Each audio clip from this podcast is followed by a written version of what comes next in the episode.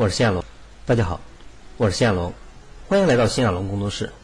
今天呢，我将和大家共同探讨的一个话题是黄金分割在实盘中的运用。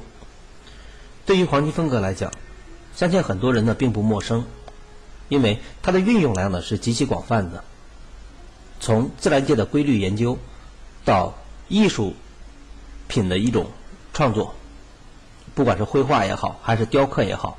那么再到建筑行业的运用，可以说呢，它的运用面是非常广的。那么从电子盘产生以后，特别是技术分析发展的过程中，黄金分割呢也逐渐的去引入到了盘面的这个分析，也就是技术分析过程中。那么很多人呢，在那么多越越来越多的投资者对于黄金分割的整个使用呢，也越来越重视，但是呢。对于黄金分割的认知不清，或者说只是停留在一些点位上的一些运用，所以呢，很多人然后呢，在运用过程中还是有这样那样的问题。那么这个时候呢，我们去需要去对于黄金分割在我们的电子盘交易中，然后呢，去给大家去详细的进行一个讲解。那么在讲解之前，我们还需要去整个简单去谈一下黄金分割它的来源来源。其实对于黄金分割的这种来源呢。和一组数字是分不开的，这一组数字呢，就是由几百年前，呃，一个外国人，就是斐波那契，他所发现的一个数字规律，然后呢所起源的。那么这一些系列数字来讲呢，它是由这样去组成的。那么我们可以看到，从第一个数字开始，一、二、三、五、八、十三、二十一、三十四、五十五、八十九、一百四十四、二百三十三等等等等，以此类推，无穷无尽。那么这些数字它是怎么出现的呢？出现的标准当然很简单，就是由前两个数相加等于第二个数，前两个数等啊，比如一加二等于三，二加三等于五，五加三等于八，八加十三等于二十一，以此类推。那么这个数字来讲的，那么可以说呢，它们之间的整个组合形成了非常无穷尽的一种变化。那么黄金分割的产生是什么呢？黄金分割的产生是源于它们。这些数字之间的一个最基本的比例，比如前一个数字除以第二个数字，前一个数字除以第二个数字，它每个二十一除以三十四，三十四除以五五十五，或者五十五除以八十九，然后每一个前面的数字除以后边的数字，它都近似于得到得到一个小数位。这个小数位是什么呢？就是零点六幺八。有呃有趣的话，有那个有意思的，它可以大家可以去除一下。那么零点六幺八的位置量呢，就会形成一个非常关键的一个点，而且后来就发现一个很重要的问题在于什么呢？比如我们说在舞台上，主持人站永远不会站到零点五的位置，站零点五总来就跟人的审美也是有关系的。比如这是一个舞台的宽度，一个舞台的宽度上来讲，这是一个起点，这是这是一个起点，我们以零来表示，这是一个一，这是一个总共的长度。所以呢，你会发现主持人所站的位置来讲呢，它有两个位置，一个是零点六幺八的位置，啊，一个是零点三八二的位置，一个是零点六幺八的位置。那么这两个位置来讲呢，往往主持人会站在两个位置，这两个位置是非常重要的，就是你会在台下的观众去看的时候呢，会感觉有一定的美美感，或者说感觉很舒服。但是如果你站在中间或者过于靠边上，那么这样的话就不好。那么在这个点上来呢，就有了，也就是我们说的零点六幺八、零点三八二。其实我们说零点六幺八一减去零点六幺八等于零点三八二，零点六幺八和零点三八二，它们两个其实离两头的距离是相等的，啊，离两头的距离是相等的。那么，所以这两个点呢，往往把它称为黄金分割点位，黄金分割点位。那么这是在这一块里面是有的，后边呢又产生了数字之间的不断变化。除了零点六幺八、零点三八二之外，然后又有了零点幺九幺的问题，零点幺九幺，零点幺九幺。那么我们说一减去零点幺九幺，又形成零点八零九。那么还有零点二三六，啊，零点二三六，零点二三六对应了什么呢？对应了零点七六四。那么这零点三八二对应零点六幺八，那么中间里边我们说零点五，我们把它称为一个核心点。也就是说。其实我们说所现在所运用的黄金分割点位来讲呢，都是由这一系列数字然后呢所不断的演变出来的。那么这些数字在整个我们交易中或者行情的变化中，它能起到一个什么作用呢？然后呢，它以此去整个里面进行推理。那么这些关键点位呢，我们把它称为黄金分割的关键点位。这些黄金分割的点位上来讲，我们发现很多时候的价格走势，比如一个上涨，在面临回调的时候，那么它的回调来讲呢，也往往是在如果把这个地方称为一个上升的零点起点零，这位称为一个一的话，那么它的回调，多数情况下或者在，也就是在这些点位中，比如这是零点幺九幺，这是零呃零点幺幺九幺，零点二三六，零点三八二。零点五，零点六幺八，零点七六四，零点多少？零点八零九。那么好，它的价格上来讲，它有时候会在零点三八二的位置启动，有时候会在零点六幺八的位置启动。那么这些点位上来讲，在大家研究技术变化的过程中，那么这些点位呢，就成为了一个非常重要的一个回调跟多或者一种参考的点位，参考的阻力位。这也是黄金分割在整个运用中来的一个很关键的点。那么好，这些点位的整个产生来讲，那么我们要注意啊，它的产生上来讲呢，就是占刚刚我们说的几个点位，这些点位里边包含了我们刚刚讲到零点零幺八和零点三八二是对应的，也就是说零点零幺八和零点三八二它离两头的距离是相等的，那么所以呢，也就涉及到一个很重要的问题，有的人说老师，比如一个上升趋势回调。我是从下往上画黄金分割，还是从上往下画黄金画黄金分割？其实无所谓，无非就是一般情况下是都是从左从右往左画。比如我们举一个很简单的例子，啊，举一个很简单的例子，我们打开软件，比如这是一个上升趋势，当价格整个里边形成回落的时候，它在哪个地方形成支撑呢？那么我们画黄金分割的时候，一般情况下是，我说这是一个起点，这是一波上涨。那么好，从右。最高点的位置为右，然后呢，往左画到最低点的位置。那么好，这地方就是一个什么呀？从右往左画的一个过程。那么它从上往下来讲的，就是幺九幺三八二，逐次数字越往下逐次增大，幺九幺三八二零点五六幺八八零九等等。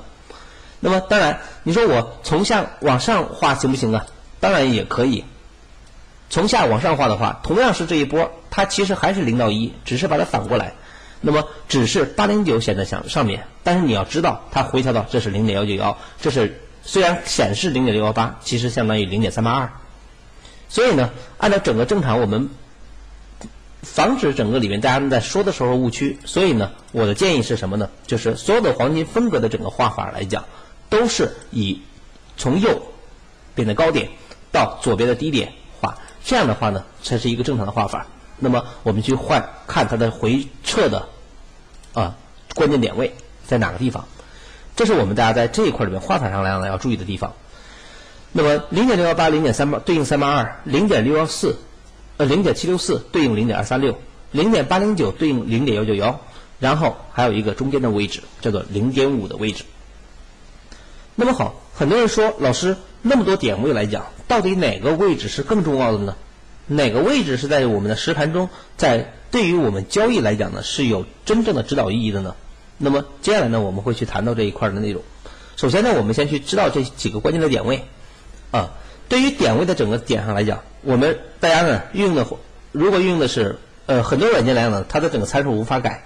但是呢，文华财经的这个软件呢，它可以改参数。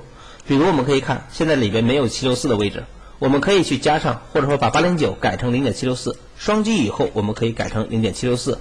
我们可以把幺九幺改成对应的零点二三六，是吧？点完以后，然后呢，我们应用，我们发现了，这就有了零点七六四和零点二三六的位置。啊，这个呢，我们就不去讲了。对于黄金分割的整个起源呢，我们并不去讲太多。有兴趣的话，大家可以网上去搜索，网上这些东西都是很基础的啊，我们就不说了。那么第二个方面，我们去谈一下黄金分割呢，在我们多数人进行整个分析的时候，它的使用误区。为什么会谈到使用误区呢？刚刚我们说了，很多人呢片面的把整个黄金分割，然后呢过于神话，所以呢想依赖于完全依赖于黄金分割进行整个买卖，这个并没有什么不可以的事情。但是有一个问题存在哪儿？黄金分割的点位，它的整个运用上来讲，并不是说它正好打到零点六幺八的位置就拐头，比如从下往上整个运行的过程中，那么正好打到零点六幺八就拐头，这种现象，或者打到零点三八二就拐头向下，这种拐头量呢，它其实很少的，嗯，往往都会有一个误差。这个误差在我们交易里边，特别是杠杆交易中，那么我们知道，很多时候我们要求更精细化，我们必须在我们的可控范围之内，因为我们的每一个买点都必须对应一个止损。如果你这个区间或者可控范围，不可以去整个里面控制的过低的话，那么它的整个参考意义上来讲就不是很大了。那么黄金分割它到底有什么作用，以及它的整个误区有哪些呢？第一个误区，我认为是对注意黄金分割是对一个区域的测试，而并不是说对于某一个点的测试。这一点大家一定要去清楚。嗯，它一定是对于某一个区域的测试，而非而并非某一个点的测试。什么意思呢？也就是说，当我们去打开一幅图以后，比如我们说价格现在来呢是处于这个位置，那么我们很多人说零点幺九幺，也就是幺九点幺幺幺零幺，比如就以这一波来讲，啊，只要这个点不破，那么好，价格向上。这个理解就错了。注意。它的每一个零点三八二的位置或者零点四六幺八的位置，这些点位量呢，它是一个区域，就是它能否在这个区域中能否去止跌，并不是说在这一个点的位置。很多人经常会把它能做成一一个点，这个点量呢是不正确的，因为价格的整个变化来讲，它受消息的影响也好，还是整个里面其他因素的影响也好，它并不是说正好达到这个点就转折，它往往在这个区域中，它需要配合其他的。方法，然后呢进行综合运用，这就是整个里面非常关键的一个因素，啊，就是所以记好黄金分割的，不管是零点三八二也好，还是零点六幺八也好，它一定是一个区域，而并不是一个点，这一点大家一定要记好。很多人运用很容易就这样，啊，经常会有人去问我，老师，你看零点六幺八的位置，比如是十块钱，它达到了九块九毛九，那么好，这个地方算不算破呢？如果你是这样，哎，比如它。那么，如果你在问到这个问题的时候，证明什么呢？证明你是在去想，然后呢，这个点你再去瞄了一个点的问题，而不是一个区域的问题。黄金分割它并不能解决整个里边点一个精确的点的问题，它是解决不了的。那么它整个这是第一个误区，所以大家一定要去清楚，它是对于一个区域的测试，而非一个点。第二个方面，它是风险防范区，而非买点。其实这个和我后边去讲趋势追踪整个体系上来讲，它是有关系的。包括我们再去运用其他的任何指标，包括我们说均线的运用，它一定也是一个区，而不是一个点。如果你只是为了选某一个指标，那一个点它就会到一个点上来讲，那个来讲呢是不可取的。所以它一定是一个防范区。所以刚我们说了，黄金分割的整个里边。比如从高点到低点的位置中，零点六幺八，那么价格上涨以后，它的回调的零点六幺八的位置，呃，零点三八二的位置，那三八的位置它一定是一个区域，在这个区域中是一个是这个区域中它是否止跌？如果止跌，有整个继续向上的一种可能性，这个来呢是我们要注意的地方，啊，就它一定要记好，第一，它是一个区域，而并非一个点；第二，就是它是一个防范区，也就是说，当价格整个里边上涨回调。我知道了上升趋势，回调我要买多。那么好，我买多的地方在哪儿呢？一个是零点三八二区域，一个是零点六幺八区域。那么好，我要观察什么？当它快到零点三八二的时候，我要防范，防范什么？防范从这个区域中启动。那么它能不能起？我要干什么呢？通过黄金分割能看到吗？看不到。我要看在这个区域中，我提前防范，在防范区域中，哎，它是不是有明显的止跌现象？注意，那么止跌现象里边就有了很多的方法。比如我们看 K 线是不是有长下影的出现，有明显的止跌信号，然后呢，包括我们讲的趋势追踪，它有没有明显的下行节奏改变？如果明显的下行节奏改变，那么好，在这个区域止跌，那么好，在这个区域中证明零点三八二的支撑是有效的，哎，那么这就形成了整个一个点，一个非常重要的综合运用。所以黄金分割它是对于某一个区域的一种测试，啊，这是我们大家注意的地方。第三。买点它需要配合其他的方法使用，这就是我们刚刚所讲的。那么黄金分割的整个使用上来讲呢，那么它整个点上来讲呢，这是我们要去谈到的三个方面的投资者经常用的误区啊。第一个是大家认为的都是一个点而非一个区，第二个，大家都把黄金分割点位作为整个里边买点，这是不对的。它是一个风险防范区域，具体能不能买、怎么买，它还需要用你的交易体系中的一个方法判断止跌呀、止滞涨啊等等啊这些方法进行综合的判断，这是它其实需要做的一件事情。那么好，对于黄金分割来讲呢，很多人说这些点位在黄金分割里它的使用到底是什么样的呢？那么我们去看一下，其实最关键的黄金分割运用来讲。很多人说点位那么多，到底我以谁？我们经常会遇到一个很重要的问题，在于什么呢？就大家因为点位过多，比如大家会经常说，老师，那么跌到这个地方了，我本来做的空单跌到这儿了，我也不知道，然后呢，万一它整个里边二三六起来怎么办？所以我就提前卖掉，卖完以后它还跌，那么零点三二的位置里边它能不能支撑住啊？那么关键是什么呢？就是如果这个区域有支撑，那么好，我怎么办的问题是这样的吧？哎，是我。怎么去买或者怎么去卖的问题，我到底卖不卖？空单卖不卖？多单买不买？那么这些点上来呢，其实黄金分割并不能去解决这个问题。还是我们刚谈的，它只是一个风险防范区、防范区，而并非一个买点的问题。那么这些点位又过多，所以呢，很多时候呢就会产生一个问题：一旦整个方向判断相反，这个时候你就会就会有一种情况，很多人说：“哎，我买了多单，买完多单以后，你看。”呃，三八没有撑住，你看是不是到零点五了？我卖不卖？如果如果那么你看，如果零点三八二没有支撑住，你看我多单是不是可以留一留到零点五了？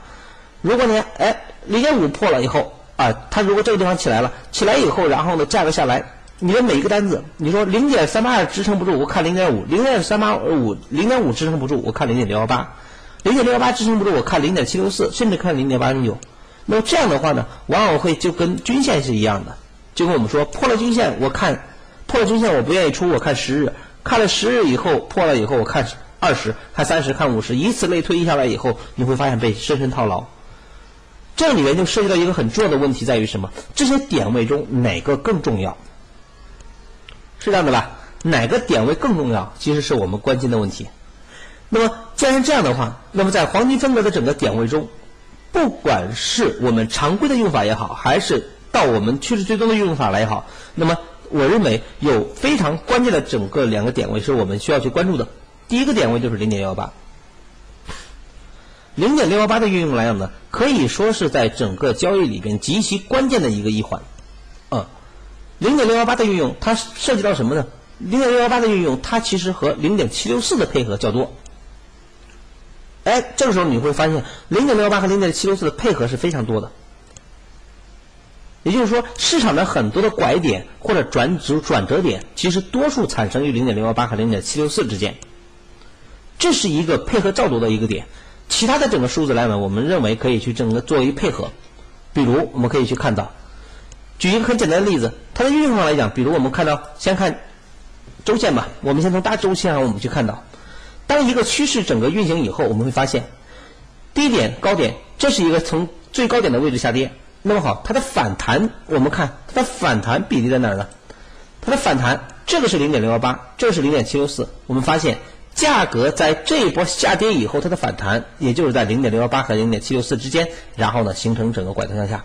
这个拐点是产生于这一波下跌的反弹的零点六幺八、零点七六四之间。那么我们再看，比如我们去去掉以后，我们看这一波，从这个高点的位置来讲，到这一波的下跌。我们把这个地方称为一个完整的下跌。那么好，从右往左画，那么它的整个区间上来讲呢，就会形成一个什么呢？就是这个区中，这是一个最高点的位置来讲，它的反弹也就是到零点三八二附近。如果你把这个区中看成一个完整的一个上涨啊，完整的一个下跌的话，那么它的反弹也就是在零点三八二附近形成滞涨，然后下跌。哎，这个区中它也就是在这个区。那么好，同样的，在价格的整个运行中。这个低点的位置来讲，啊，这个低点的位置，包括这一波的整个反弹，包括这一波的反弹，我们看这一波啊，从这个低点的位置来讲呢，到这个高点的位置中，啊，到这个位置，这是一波整个的什么呀？这是一个完整的下跌，从最高点的位置到这个低点，这可以说是一个下行过程中的，比如看下跌反弹破一点三八二，我们讲过破一点三八二称为有效的一个下跌，这个地方破一点三八二有效下跌。这个地方破掉一点三八二有效下跌。那么好，我们看这几波的这个下跌里边，它的前两波的位置的反弹是在零点六幺八的位置，后两波的反弹，刚我们看了啊，就是这一波的反弹零点六幺八，这一波的反弹是这一波的零点幺八，这一波的反弹是这一波的什么呀？零点三八二，是这样的吧？哎，零点三八二，同样的这一波的整个反弹量呢，也同样是整个它的零点三八二的位置，也是在零点三八二的位置形成整个拐头。那么就形成了整个三八二和零点六幺八的整个非常关键的用法。那么我们同样的，在如果把这一波的整体称为一个称为一个从历史起点到历史低点的话，那么它的反弹是相对于历史低点的多少呢？相对于历史低点的整个低点到高点的多少呢？我们发现它其实也就是在整个这一波的整体下跌的零点二三六。知道吧？这是在整体下跌的整个零点二三六。那么，如果我们去看这一波的话，它的反弹从最低点到最高点的位置中，就是这是一个临近的。原来我们讲过，很多人说它的起点在哪？我们讲过，高点到低点的一点三八，这个地方就破了。但是这个高点低点的一点三八并没有破，所以它的整个走势上来呢，这区域中它可以成为一个单边的。这个反弹它是相对于这一波的走势的，啊。这个和我们说的1.382有关系，那么也就是说，在价格的整个运行里边，它这一波的反弹正好也就在0.668、0.764之间形成拐头，它因为它这一波的整个向涨，所以呢，我们说在黄金分割的整个画法上来讲，啊，在黄金分割的整个画法上来讲，那么一个非常重要的一点就是你在选点的时候，首先它是不是一个完整的下跌？这个完整的下跌，首先呢，就是你要看它的整个区间上是什么样的，比如我们看。很多人一定会有疑问，比如这个地方破一点三八二，它成为一个完整的下跌，是吧？那但是这个点的位置来讲，这个高点到这个低点，它并没有破一点三八二，一点三八二在这儿呢，没有破，所以它就可以合并，就是把这一波形成一个合并。所以未来这一个低点到高点以后，它的反弹，那么一个是零点三八二，一个是零点六幺八，那么这两个位置量呢是非常关键的因素。也就是说，我们看价格从这个低点到这个高点的位置来讲，它。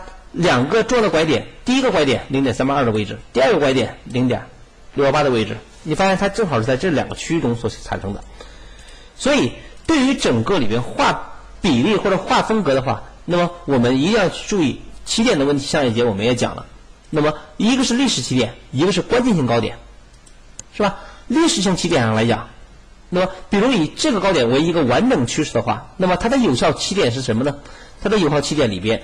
那么这是一个历史性起点，那么这个就是关键高点、关键起点、关键起点、关键下跌起点，是吧？那这就不属于关键下跌起点，所以它也就形成了整个我们说这几个一个历史性起点和多个整个起点来讲呢，它就形成了一个下跌反弹、下跌反弹、下跌反弹、下跌，所以我们发现它的这一波的反弹是相对于这一波的下跌的，所以它的反弹量呢形成了零点幺八的位置。是这样的吧？哎，这就形成一个非常关键的一个因素。那么同样的，我们会发现一个现象，就是从低点的位置中启动。那么我们又可以去看到什么呢？价格从低点的位置来讲啊，我们应该是从右往左画。那么我们同样看，价格从整个高点的位置来讲的，到整个低点的位置，它的整个回调这个点的位置里面也接近于零点六幺八的位置，形成整个的向上，是吧？这是一个完整的。那么同样的。从这个地方，我们知道这是一个有效回调点。从有效回调点到这个有效的高点之间，又形成一个点。那么从右往左画，那么这个区域中它的回调也正好是在零点六幺八的区域中。但是你注意，为什么刚我们讲它是一个区域而并非一个点呢？是因为这个区域中它只是一个区域。也就是说，什么意思呢？当价格整个回落的过程中，我发现未来我在没有下跌的时候，我就知道了我要关注的点在于什么。第一个是零点三八二的位置，这是关键点；第二个是这个区域。如果这个点没有明显止跌现象，我一定要注意这个地方。这些点它只是起到一个警示作用，警示什么？警示回调这一线以后有拐头迹象。但是具体在这拐还是在这拐，在哪拐？那么我要关注在下个这个下行。我可以按照我们的，比如下降节奏在哪儿改变？如果到三八二的时候向上节奏没有改变，那么好，证明这个地方它并没有支撑，还要继续向下。如果它有明显的整个下行改变了，好，证明这个支撑有效，下回调更多，这就可以了。所以它所起到的作用其实和关键阻力的判定是有有异曲同工的。也就是说，关键的阻力它告诉我们什么？告诉我们风险的防范。你不能说价格下跌，跌到了零点六幺八的位置，你还在追空单。他告诉你不能追了，在这个地方不能追。你最起码即使不做不做反向单，你也要观望一下，因为这个地方是有极有可能反向的。因为你如果在这追的话，反向那就是很大的风险。哪怕是这个地方明显它没有止跌现象，我通过其他的判断方式，然后呢它还有下跌空间，那么好，我继续做空就可以了。所以这些点，刚我们强调的就是这些黄金分割的关键点位，零点三八二、零点六幺八是整个里边最多的、最常见的。但是它的点并不能作为买的方法，并不是说打到三八二就是买，打到六幺八就是买，不是这样的，而是它告诉你一件事情：那个地方在没有回调到位的时候，就告诉你这个地方要小心，小心什么呢？当你有空单的时候，在这要小心；买多单的时候要注意了，能不能买的问题。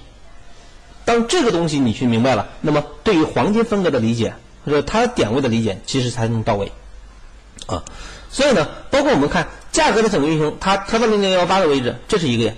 那么同样的，价格整个位置中，那么它从高点的位置来讲呢，到低点，还是从右往左画啊，这是右，这是左，从右往左画。那么好，我们看零点三八二的位置，第一次打到以后产生一次。那么这个区中，很多人说我怎么知道止跌？日中线看不到，日线还看不到吗？日线看不到，四小时还看不到吗？四小时看不到，一小时三十分钟看不到吗？因为止跌的问题，大周期干什么的？很多人在问周期问题。周期是什么？周期是大周期看整个里边主要的阻力，它有没有到阻力区域？在小周期干什么呢？小周期看微妙变化，小周期看它有没有转头的迹象。因为一个趋势的转折，一个趋势的转折，它一定是从小到大的，一定是从小周期到大周期的，就是先是一分钟。到五分钟到十分钟，他们的不断的去趋势由下转上，然后呢，逐渐的传递到大周期，然后呢，才形成了大周期的趋势，是这样的吧？那么，同样的，大周期的整个里面，一旦遇到阻力的话，那么同样的，它会制约着，它会制约着四小时、一小时、三十分钟逐渐的传递，它是一种力量传递。上一节我们在讲趋势的时候，我们谈到了，其实它就跟波浪一样，浪的功能里面就是我们。当一个大浪起来以后，它会带动中期的浪形和带动小的浪形。那么同样的，当大的浪形面临即将面临大的一个什么呀阻力的时候，小浪先转向，然后带动中浪，然后呢，它们之间是一个相互影响和相互制约关系。这就是它整个极其有意思的一个地方。所以我们会发现，价格的整个变化来讲呢，它就是这样的。所以零点六幺八在在所有的运用里边。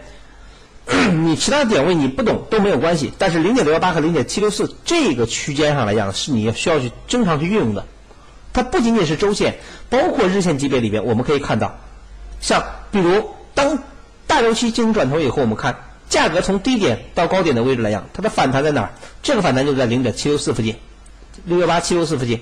那么好，同样的，我们以这个高点的位置来讲，以这个高点的位置来讲，那么好。这个区域的反弹在哪儿呢？零点六幺八、零点七六四区间，是这样的吧？同样的，我们再看这个位置，是吧？这又是一个启动点，这是一个高点。你看它的反弹，零点六幺八的位置，就是价格在我知道了一个区域在于什么？就是我知道了零点六幺八这个区域，我要小心。我你不管说再好，我不去追多单，就首先我们要去防范了一件风险。所以很多时候，大家就在做盘的时候呢，其实做盘来讲，第一件事情并不是盈利，而是你要知道在什么时候你该干什么，是吧？即使你不知道该干什么，你也知道你要什么时候停下来。什么意思呢？好，即将到零点幺幺八了，这个区中我要小心，这个区域里边我坚决不追多单。你说再好都没有用，你的涨势再强都没有用。这个地方我一旦看到整个里面有滞涨现象，这个东西看不出来，看四小时。因为这个周期你看出来以后，然后呢，在小周期里面它一定会有反应。比如像这个地方一样，这个地方来讲它一定会有反应。反应在什么呢？比如我看四小时，四小时这个位置里面，我们就发现了一个很有趣的现象：价格在这个区域中，我们说它如果想往上继续推高，是吧？这是一个上升趋势，上升趋势。那么好，它如果想继续上升推高的话，它最起码完成一种点，就是低点到高点的一点三八二，它必须突破。但你发现它突破了吗？从低点到高点的位置来讲，我们前期讲过雏形问题。好，这个地方的整个位中，你会发现它的一点三八的位置在幺九点零四，它的最高就冲到幺九点零幺，就差了零点零三，就差零点零三。它是你很多时候市场的整个价格变化，它是非常微妙的。你越钻进去以后，你会发现越有意思。因为这个点没有去突破，所以这个点必破。如果这个点逼破的话，这个点对应的线又很远，所以它允许有大的下跌空间，所以才产生了这种位置。测试一次、两次、三次，越测越远，证明这个阻力很大，所以呢，它就下行嘛，上不去就下来嘛。其实市场来讲，它简单的地方就在这儿。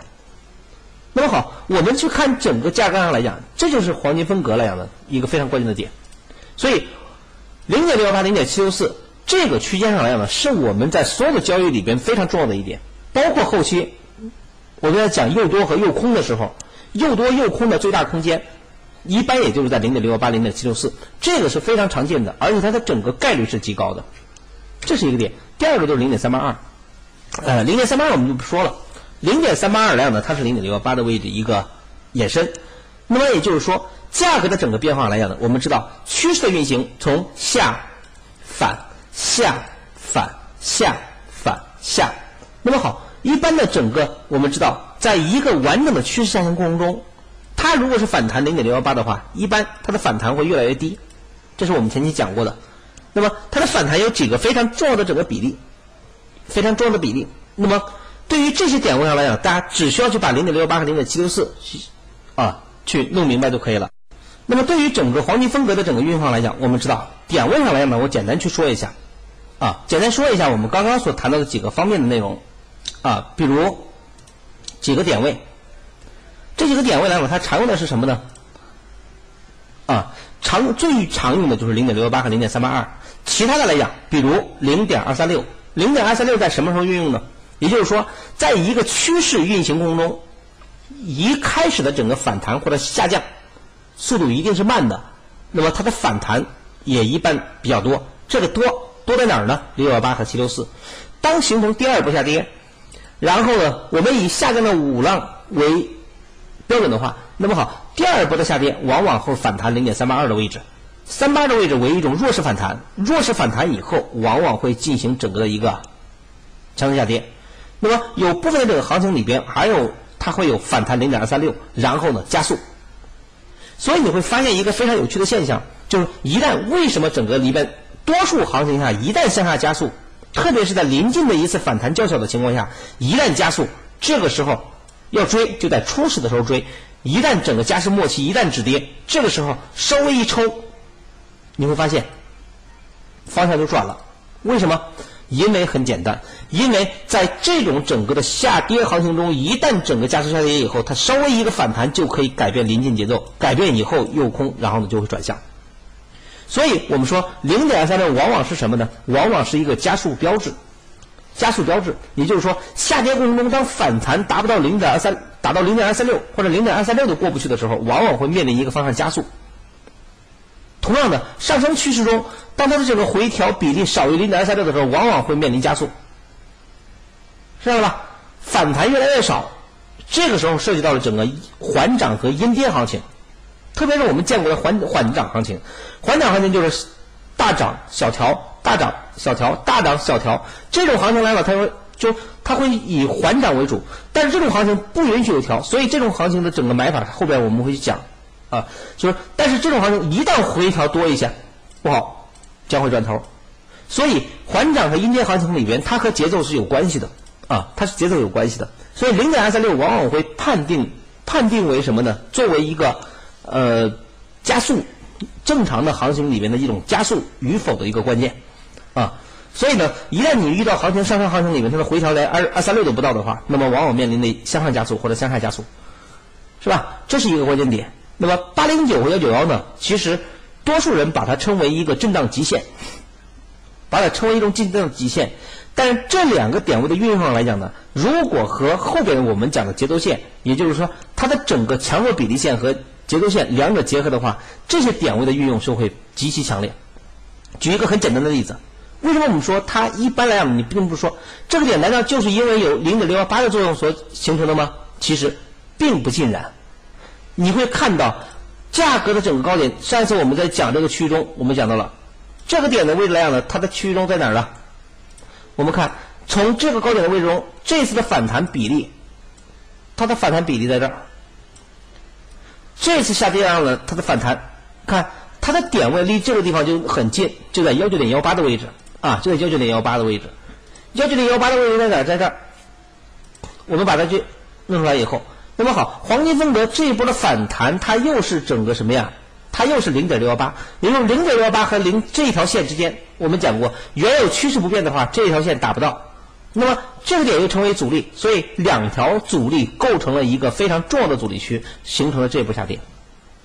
哎，所以黄金分割的整个运用上来讲，如果和后面的我们的比例线进行整个结合，也就是关键阻力中的关键阻力，也就形成了一种共振点。这种点的整个它的作用和反向效果是极好的。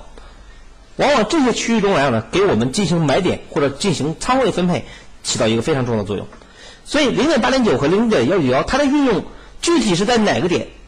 很多人经常会纠结于到底是在零点六幺八转还是零点三八二转，是在零点六四六呃七六四转还是零点二三六转？你纠结那个地方是没有用的，因为就关键在于这些点位，我们只能把它称为关键点位。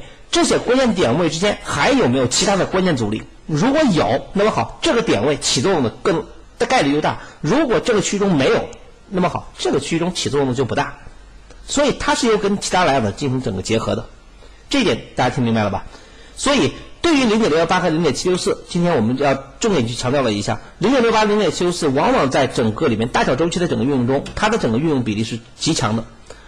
当然，这一点你可能还是理解一部分。如果我后期你听过我的整个里边系统的那种整个趋势追踪课程的话，你对于整个这个点位的理解将会更加深刻，明白了吧？好吧，那么。这个课程里边呢，我们后边的课程里边还会给大家去讲到关于比如黄金分割的其他用法，以及特别是和趋势追踪进行整个关联。那么后边呢，我还会有整个其他的精彩的课程去给大家讲啊。然后呢，同时呢，再次整个里边感谢我们在整个区域中给予打赏的整个的朋友啊。然后呢，是对于整个我个人价值的一种认同，非常感谢。然后。那么我也希望呢，通过整个我们的这些课程，能够结交更多的一些我们有志同道合的、热爱交易、喜欢研究的整个朋友。那么在这个里边，我们能够共同去获取我们真正的那种交易的一种方法，好吧？那么今天的课程呢，我们讲到这些，下一周我们再见。